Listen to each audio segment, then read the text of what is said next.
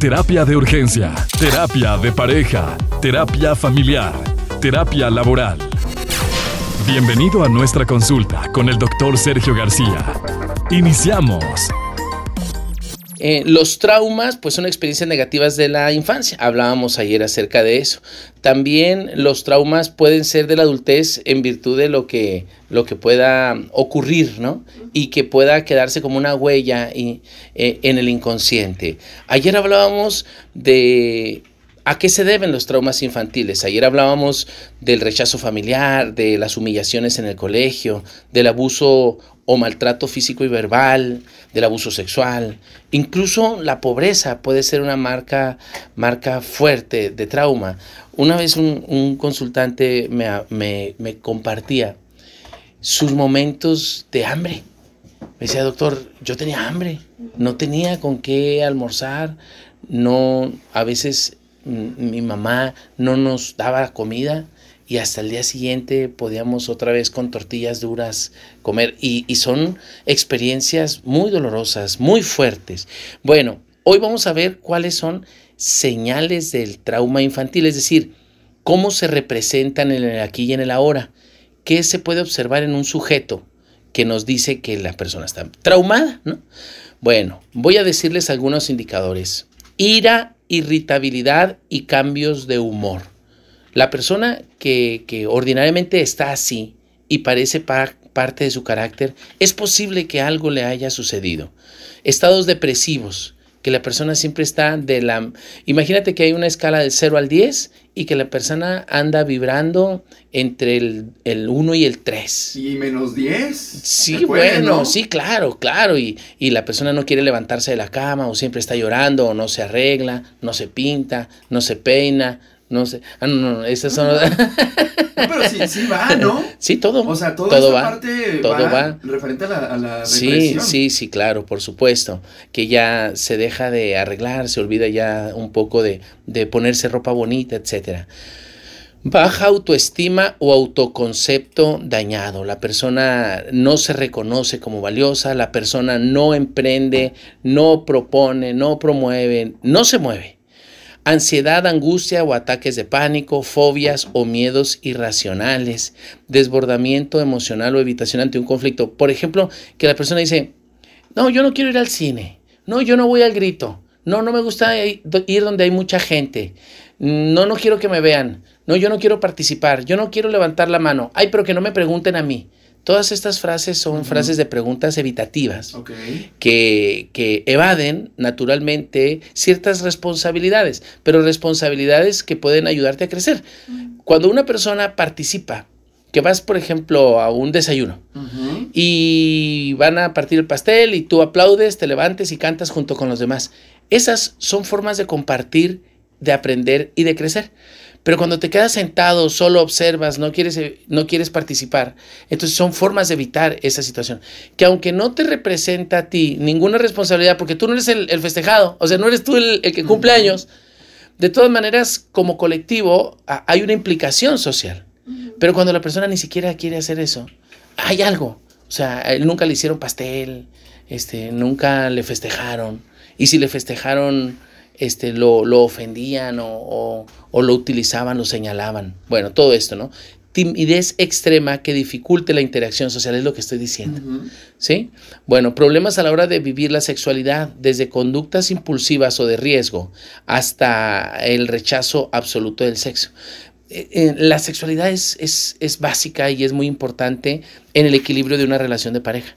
Cuando una persona tiene un trauma relacionado a la sexualidad, también Mm, provoca un problema en esta relación y en cómo se disfruta la sexualidad. Cuando una persona no quiere prender la luz, cuando no quiere ser vista, o cuando quiere ser vista de más, o cuando quiere que la vean, ¿no? O sea, este, deja la ventana abierta y prende la luz y ¿qué le hace que nos vean los vecinos? O sea, todas estas conductas, los extremos son malos. Claro. Entonces hablan de alguna dificultad. Mm, papás, mamás, cuando un niño ve pornografía en la infancia, deja una huella traumática. Entonces, ordinariamente un niño que vivió pornografía, que vio pornografía o que fue sujeto de pornografía, naturalmente que va a tener una sexualidad descontrolada en la adultez, ya sea del tipo TOC sexual, trastorno obsesivo compulsivo de la sexualidad, o de o algún tipo de abuso, o la, la, probabilidad de que él abuse a alguien, o, o naturalmente de que sea abusado, de que sea atrapado.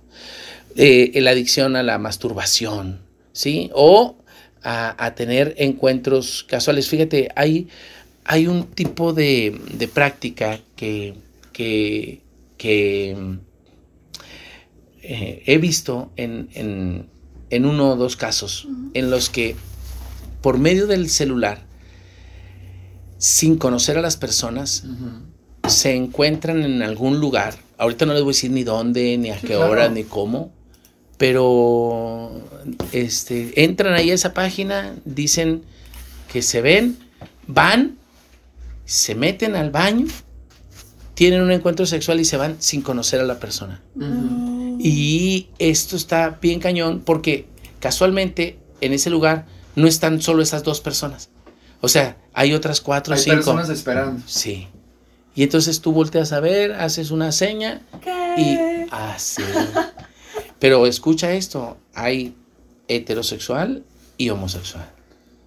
Y entonces no sé si, las, si los dueños de esos lugares ¿no? uh -huh. saben, pero si no lo saben deberían de saberlo porque, pues, si yo lo sé, a mí me caen los casos, ¿no? Uh -huh. Entonces es como, como muy común, incluso parques. Bueno, pero esto les dejo de contar. De, esto habla de, de, de, los traumas. De los traumas, sí, porque la persona eh, algo uh -huh. vivió cuando, ¿sí? y naturalmente está predispuesto a conductas eh, compulsivas o obsesivas. Okay. Te, te, digo, un, un, paciente me decía, doctor, es que no puedo dejarlo de hacer. Uh -huh. Es que no sé qué es lo que me pasa, pero ya cuando estoy pensando, ya estoy ahí. Ya me metí con alguien. Ay, no, qué difícil. Y entonces, pero, pero tú dices, oye, espérame, pero, pero si tú estás pensando, si te digo no lo hagas, pues no lo hagas. Pero el no es un sí para el inconsciente es como el adicto al alcohol. Uh -huh. O sea, tú, tú le dices al alcohólico, oye, ¿por qué no dejas de tomar? El, el, alcohólico dice, pues porque no puedo dejar de tomar, porque traigo, traigo 22 pesos y voy y me compro una caguama. Yo no sé cuánto van, cuánto van las caguamas, pollito. Ni idea. Tú debes saber cuánto van las caguamas. idea. Y esa caguama que está ahí, no, no es que. es un caguamón, de es, café. es un termo. Es un caguamón de café. Pero, pero, o sea, son conductas compulsivas, ¿sí? Sí, porque las compulsiones eh, eh, eh, las compulsiones son prácticas, son acciones que no puedes controlar y que no las piensas, que no las reflexionas. ¿sí? Los trastornos obsesivos implican un, desencadenamiento interno que, que, es incontrolado. La persona no puede, eh, no es propietario de sí, es un esclavo. Bueno, Estamos hablando de cuáles son las características de las personas con traumas. Timidez extrema, les decía, problemas a, las, a, la hora de vivir la sexualidad, somatizaciones o manifestaciones físicas de trauma, muchas veces relacionadas con enfermedades. Fíjate, una persona que ha sido golpeada en la infancia, golpeada, golpeada, uh -huh. que niño que, que le dan con el cinto y con una manguera, son casi siempre niños retraídos, callados, muy serios, pero impulsivos y violentos a la hora de, de también de, de demostrar su, su, sus conductas. Y las mujeres también. Las mujeres calladas, retraídas, asustadizas, siempre vivieron una infancia difícil, con un papá alcohólico, con un papá violento o que le pegaba a la mamá. De esos tengo muchísimos casos, es gravísimo esto. Bueno, ideas distorsionadas sobre el mundo y sobre uno mismo, por ejemplo, ideas de que todos son malos, todos los hombres son perversos, nadie me va a amar, ninguna mujer va a ser fiel porque mi mamá eh, este, metía muchos hombres a la casa, entonces yo no confío en las mujeres y todas las mujeres son malas. Todos este tipo de ideas vienen del trauma. Imagínate, imagínate un niño que mira que su mamá mete a la casa hombres y que cierra la puerta y que corre al niño, ¿sabes qué? Vete para afuera. Y, les, y lo deja encerrado fuera de la casa y el niño sentado en la banqueta uh -huh. esperando a que su mamá termine con el hombre y el hombre de repente sale abrochándose los pantalones y luego ya el niño ya puede entrar a la casa. Estos, estos son eventos traumáticos y el niño naturalmente crece resentido, crece rechazado, crece sin sentirse amado naturalmente. Otro, un niño que, una mamá que queda embarazada del hombre, el hombre eh, le dice a ella que, lo aborte, que él no quiere tener hijos, que él le dijo a ella que no iba a querer. Y ella ah, se embaraza a propósito para intentar atrapar al hombre. Y ella dice, no, pues yo sí voy a tener a mi hijo que le hace que te vayas. Entonces el hombre hace como que se va, pero no se va y sigue teniendo encuentros sexuales con ella. El niño nace, la mamá rechaza al niño, el papá rechaza al niño y el niño es maltratado desde el nacimiento, con golpes desde bebé. Imagínate lo que pasa en el niño. Pues naturalmente que, crece rechazado. Va creciendo el niño y a los 6, 7 años, pues el niño quiere traer falda. El niño quiere pintarse las uñas. Tiene 11 años el niño y el niño quiere irse de la casa y el niño no obedece a su mamá y se salta a la ventana y se va de la escuela. ¿Qué pasa con el niño? Es un niño rechazado desde el vientre materno. Entonces, todo esto trauma a las personas, por supuesto. Entonces viene la señora y, oiga, quiero que le quite la falda a mi hijo. Pues bueno, yo no puedo quitarle la falda a su hijo porque eso es abuso sexual. Pero ¿cómo le hacemos para cambiar a mi hijo? Pues no puede cambiarlo así, porque la persona cambia en la medida que lo necesita. Usted ya le preguntó si el niño necesita ser cambiado, el joven, porque ya tiene 23 años. No, pues no le he preguntado. Ah, pues a él no le vamos a poder dar terapia porque él no es un problema, él es un síntoma. Ahorita el problema es la interacción, que el niño no la ama a ella, que la odia, ¿no? Y ahorita por eso ella busca ayuda. ¿Te fijas? Bueno, alteraciones del sueño como pesadillas, insomnio. Me tocó un caso muy interesante. ¿Se los platiqué? No sé. De una persona. ¿Quién sabe?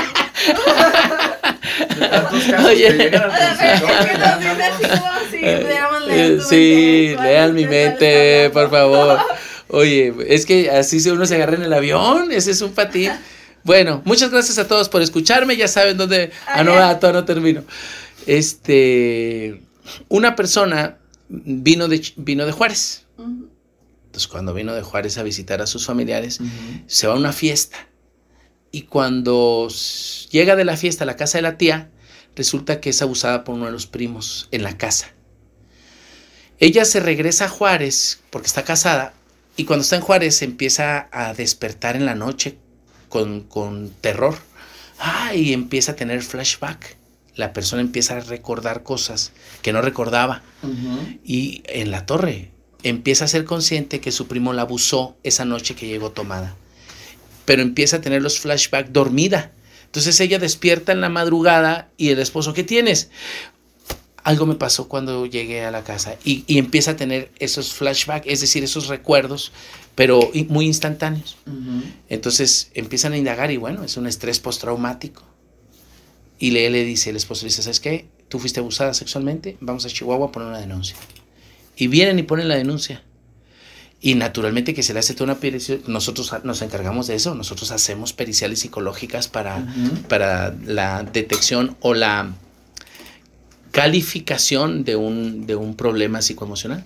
Le hacemos un, todo un estudio psicométrico, se le llama, y aparece ahí el síndrome de estrés postraumático. Lo meten a la fiscalía y ándale, detienen, detienen al hombre porque fue un abuso, una violación.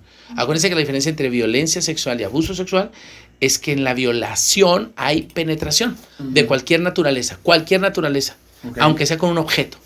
Eso es violación. Y el abuso, pues en solo atacamientos, ¿no? O, humillaciones, vejaciones. Eh, el abuso sexual y la violación son dos, dos fenómenos diferentes. Bueno, a mí me tocó ese. Pero ¿de dónde vino? De un trauma. De un trauma. Bueno, alteraciones del sueño, pesadillas, trastornos de la conducta alimentaria. El niño no quiere comer, la señora falta apetito, anorexia, bulimia, atracones. Tú ves una persona flaquitita, así, calavérica, con el cabello este, muy estropajudo, que se le está cayendo. Trae una alteración, trae un problema grave y hay que atenderla de inmediato.